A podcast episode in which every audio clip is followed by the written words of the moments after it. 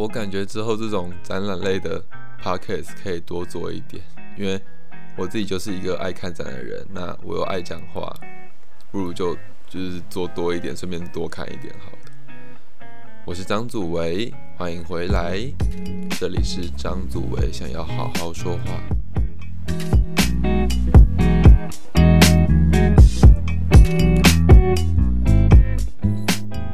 最近因为那个上一集有说到我在学校的高中生营队当摄影师嘛，那因为高中生营队有很多很多的活动，那基本上都是围绕着高就是大学生活、大学生的生活为主，还有大学生会需要用到的东西为主，比如说什么 PIA 不是不 PSAI 课啊之类的东西。那其中当然不免俗了，不免俗的还是看了展。那这一次，呃，高中生营队看的是现代，就是现代艺术馆的传统城市的这档展。那我自己看了之后是非常喜欢，所以希望就是感觉今天可以跟大家安利一下这档展这样子。好，那先从这档展的背景来讲讲好了。这档展叫穿孔城市，就是为穿孔那个穿孔，然后城市。那这档展的策展人是黄海明。那黄海明先生呢，他是一位艺评家，就我们就点到这里，点到为止。剩下大家可以自己去找找看，就这个人我觉得还蛮有趣的。那还是一样，我们先讲策展的部分，因为毕竟是一位艺评家策展，你一定会好，就是会多少好奇说，哎。这个人可以怎么可以测到什么什么样？那个人的感觉是，我觉得他做了非常巧妙的呃排列，也不是说非常巧妙的排列，他的巧妙是指说他的整体叙事非常顺畅，然后易懂，就是他作品跟作品的关系是呈流线型的，它不是呃单一单一，它是有他把所有作品串接成一个故事。那前面有说到黄海明先生，他是一位艺评家嘛，所以这些作品其实都是他看了很多作品之后汇集起来成为这个故事的，就是难怪可以把一个故事讲得这么完整这样子。那要如何看待这个这一整个展览呢？它分成两个部分。因为现代艺术馆它是一个，诶，应该是两层楼的建筑，那它也不是，就是上面一个长廊，下面一个长廊这样，它上下长廊中间有差不多有四个楼梯作为连接。那这次的展览大概用掉了半间的现代艺术馆，所以也就是我们会经过。其中包含了两个楼梯啦，这样子的感觉。那其中我说巧妙的部分，其实就是因为它一楼的思路比较像是策展思路，比较像是，呃，他先把这个城市穿孔的地方亮给你看，就说你看这边破洞，你看这边很丑，这样子。那二楼的部分大概就是他会从路线上慢慢告诉你说，哦，因为。怎么样？怎么样？所以，所以发生这种事情，还有因为新住民的加入啊，啊，一开始是啊原住民，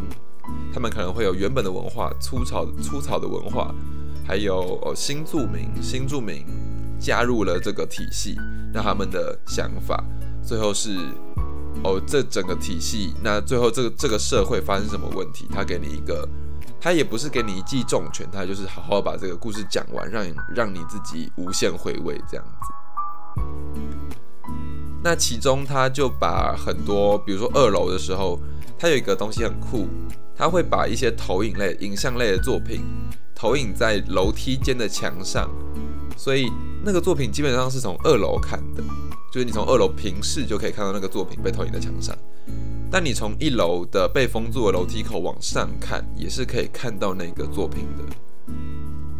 这个时候，其实就会产生一种想法是：哎。这个作品在干嘛？或者是这个东西好像有什么意义？但是现在看不太懂。但是你到二楼一走过去，当你用平视的角度去观察那个作品的时候，去欣赏那个作品的时候，你就完全懂哦，原来是这样，原来它的流变是因为这样这样这样这样这样，它会让你有一种期待的感觉。我觉得是，呃，我不知道策展人有没有预测到观众这样的动作啦，但是我觉得他的安排是蛮有趣的，蛮巧妙的。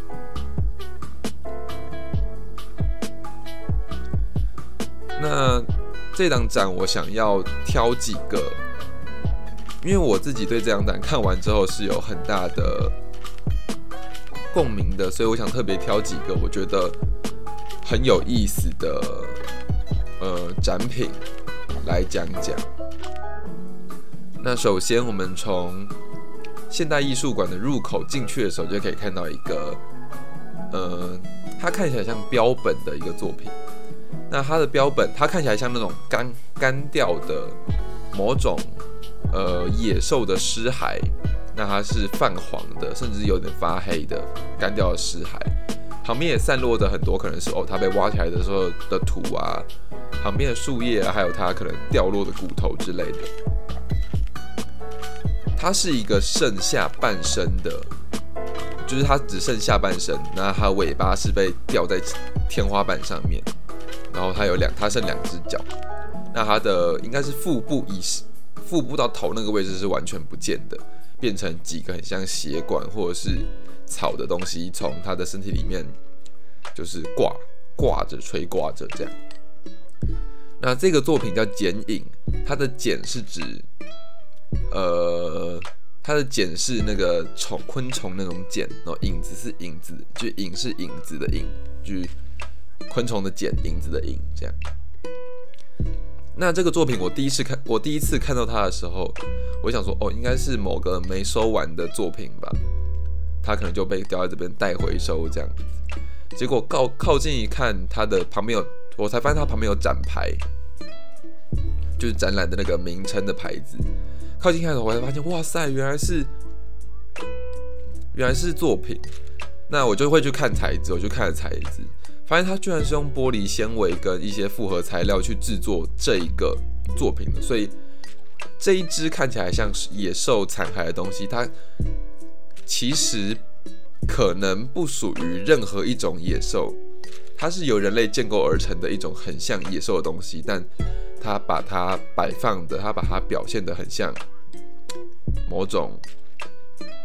不知道为什么掉在这边的，看起来像是。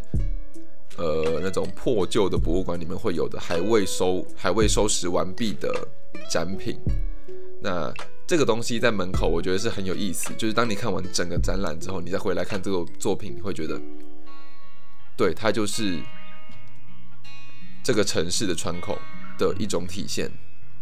它是它起到一种，就是让你回味无穷之后，因为你还是要从同一个门。走走出现代艺术馆，所以你再回来看的时候，你会觉得，对，这个就是某种穿孔的展现。那接着买票要买票，五十块的样子。你左转进了，你左转进了，就是展览空间里面正式展览空间。那我这边要特别讲两个作品，第一个是在第一个展厅，就是你进场。会立即看到的第一个房间里面的展品叫做《剩余与葱翠》。那为什么会很喜欢这个展品呢？因为它很诚实的呈现了很多我们平常很熟悉，但是我们会常常忽略它，或觉得它很不优的东西。比如说，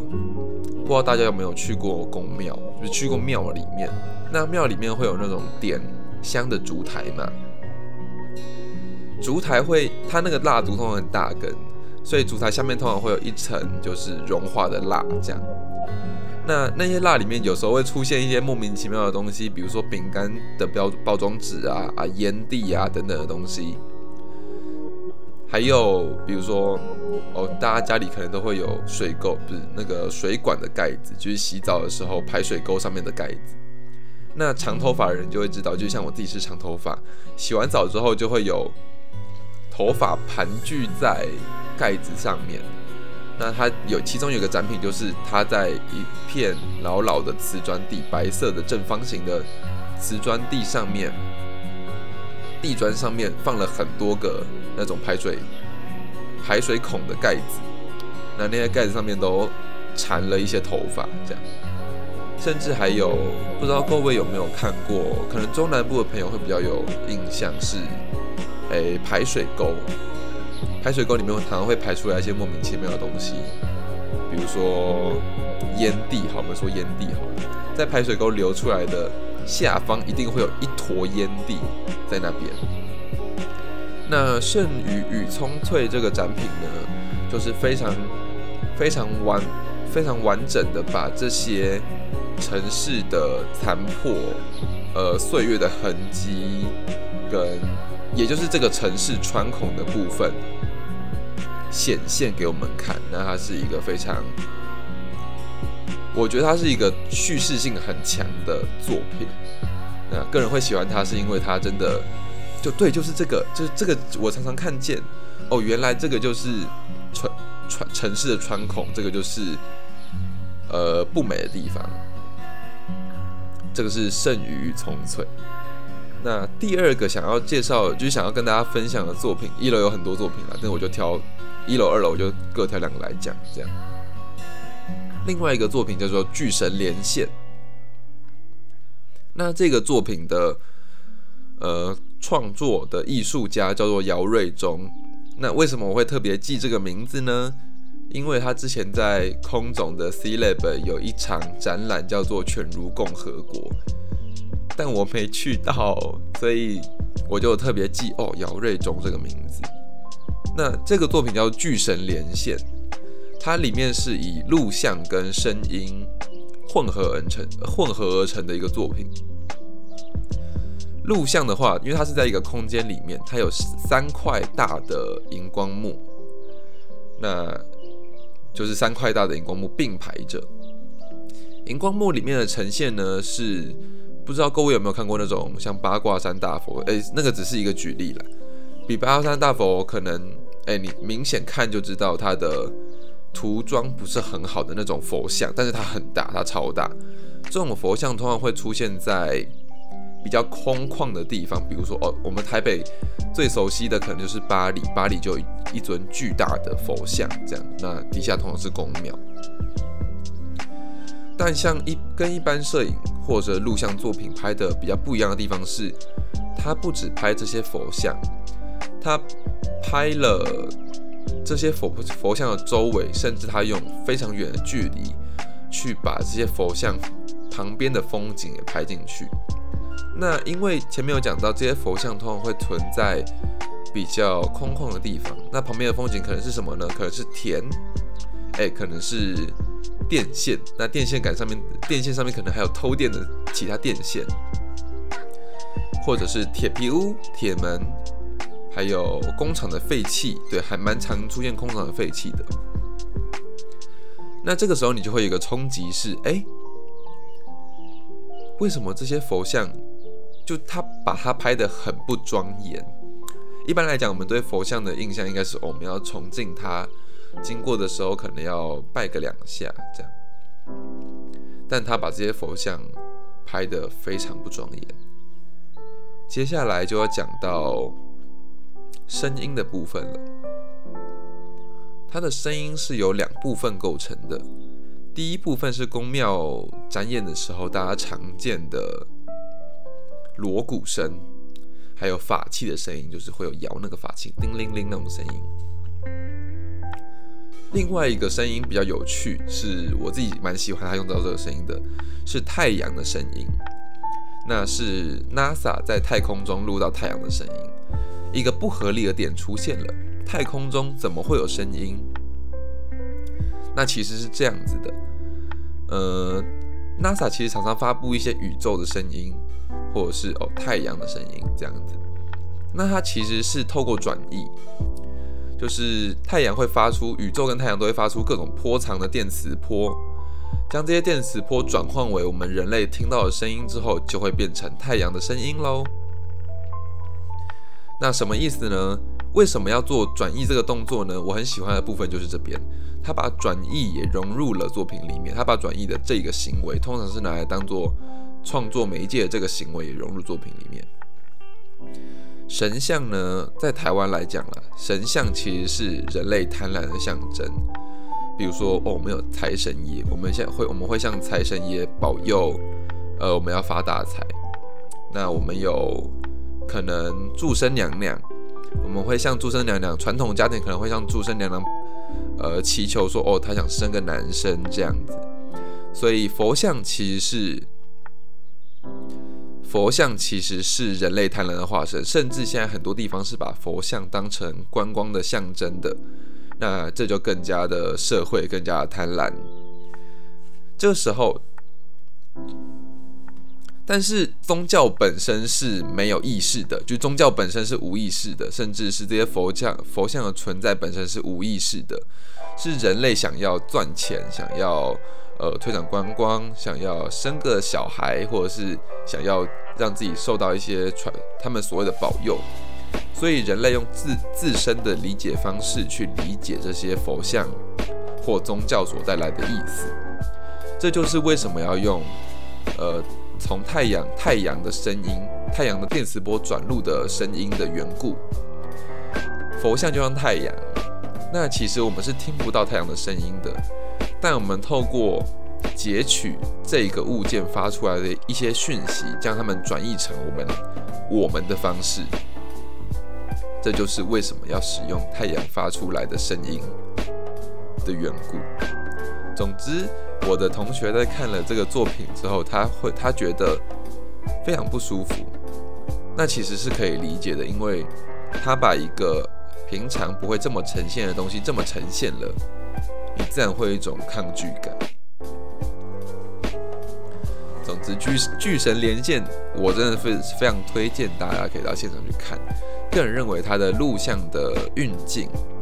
跟他观看的方式，还有他和音乐搭配、音乐简介，其实都非常的有意思，大家可以去看一下。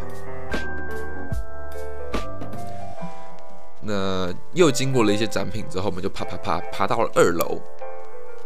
二楼，我想要推，据我自己在看了几个作品之后，特别有感觉的作品，我要介绍，一样介绍两个。那第一个作品比较有趣，我在看展的时候完全看不懂他在攻三小，完全看不懂哦。但我之后去，因为要做节目的关系，我去查了，就是当代艺术馆的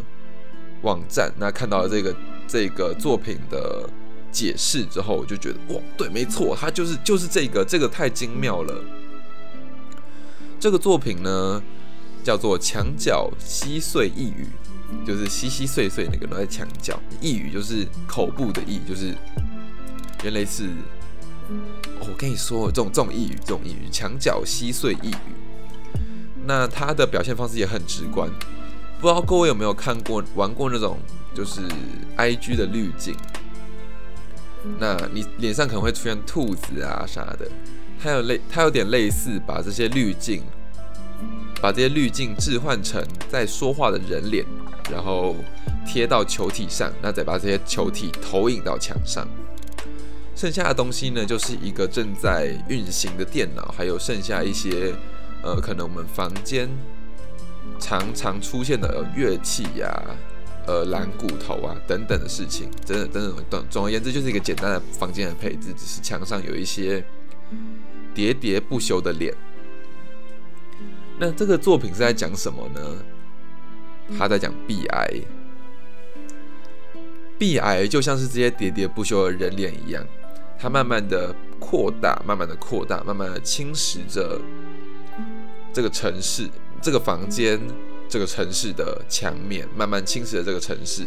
这些壁癌有一天会越蛀越大，像蛀牙一样，最后将这个城市穿孔。这个就是墙角稀碎一隅的这个作品。想表达，我认为他想表达的东西。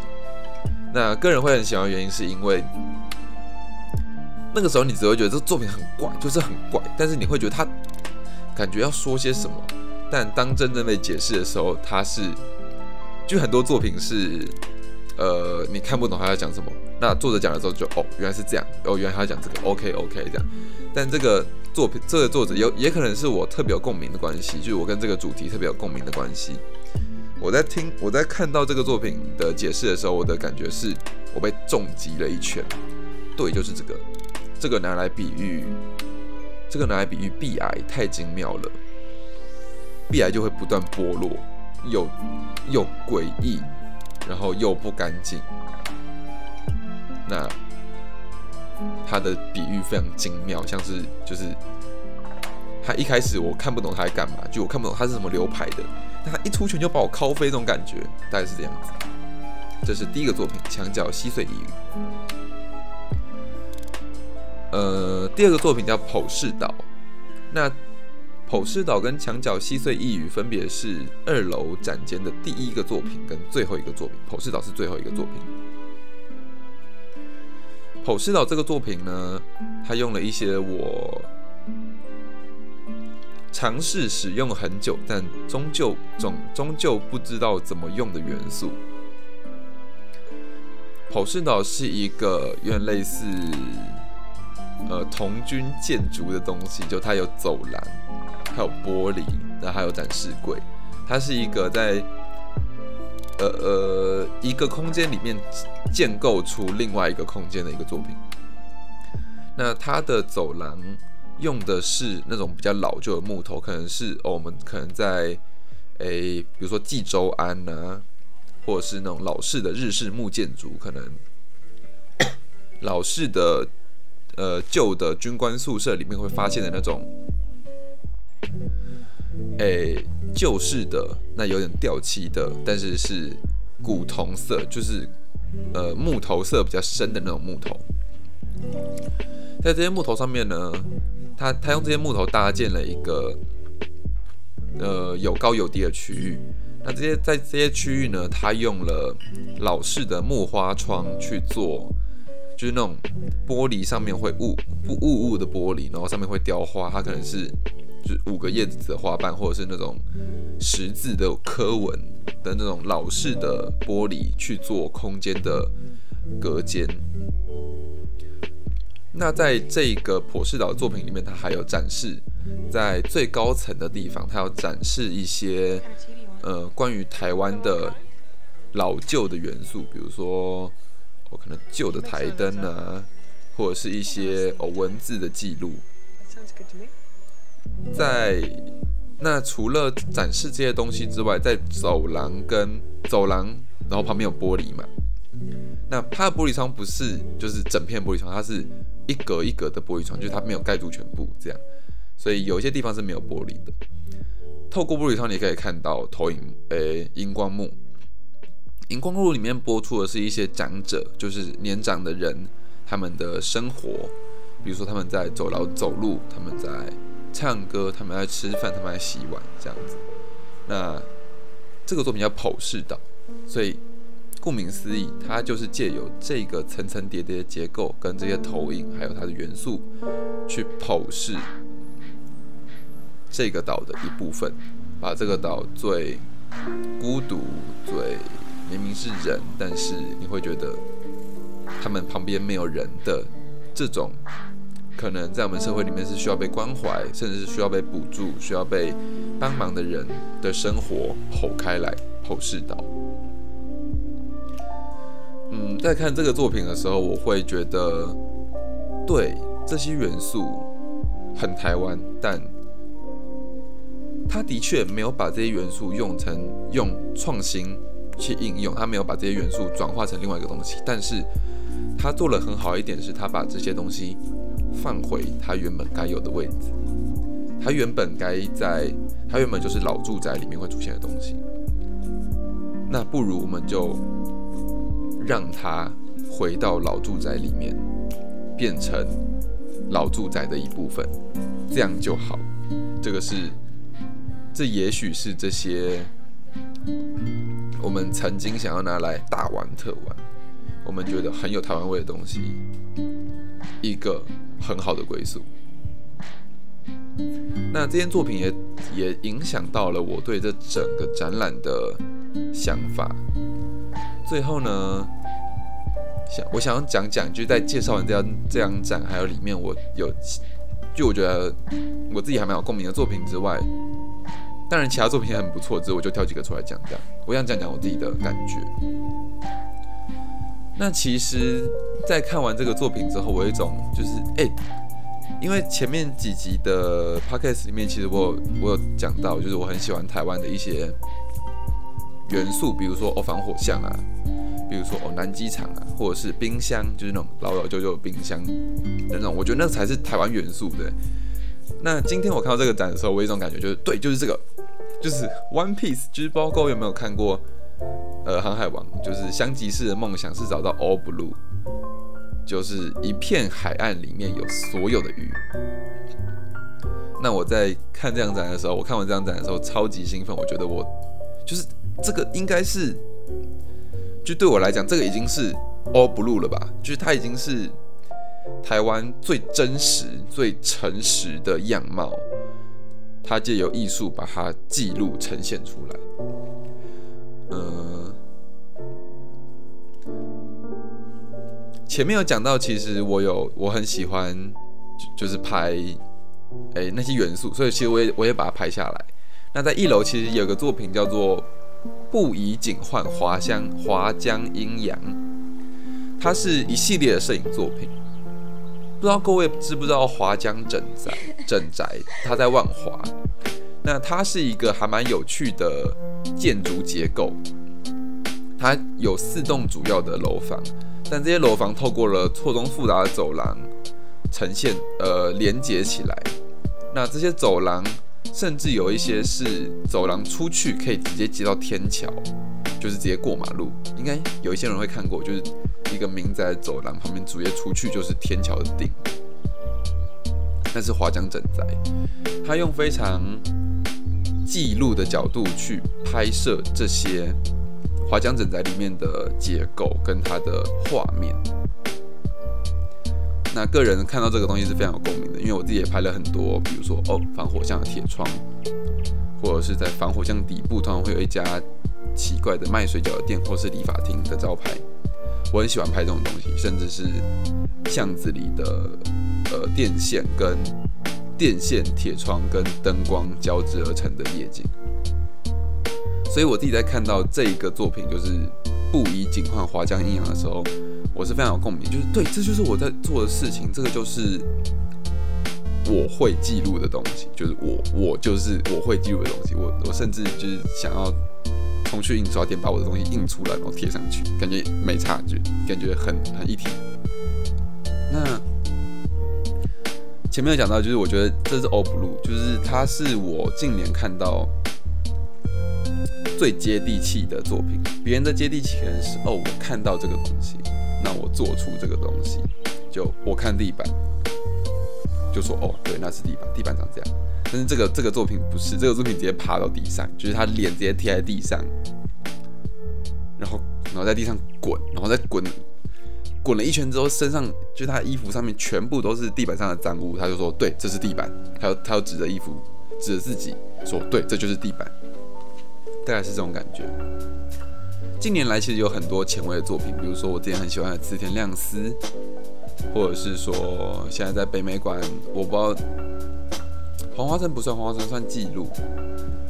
但是近年来的，甚至我们戏上面的取向，其实也是做蛮前卫的东西去探求某种边缘。但普斯岛这个作品，它一点都不前卫，它的表现手法其实是非常非常。也没有说非常，其实蛮传统的，就很多作品都是，就很多手法都是对，都就别人做过，但他做了一个很好的，他做了一个很好的叙事，他非常诚实的讲述了现在台湾的状况，然后用艺术的角度去呈现这件事情，我觉得。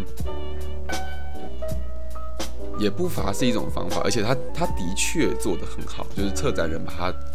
整个他把每个作品很任性的部分都让他任性了，但是把每个作品该连接的地方都让他互动了。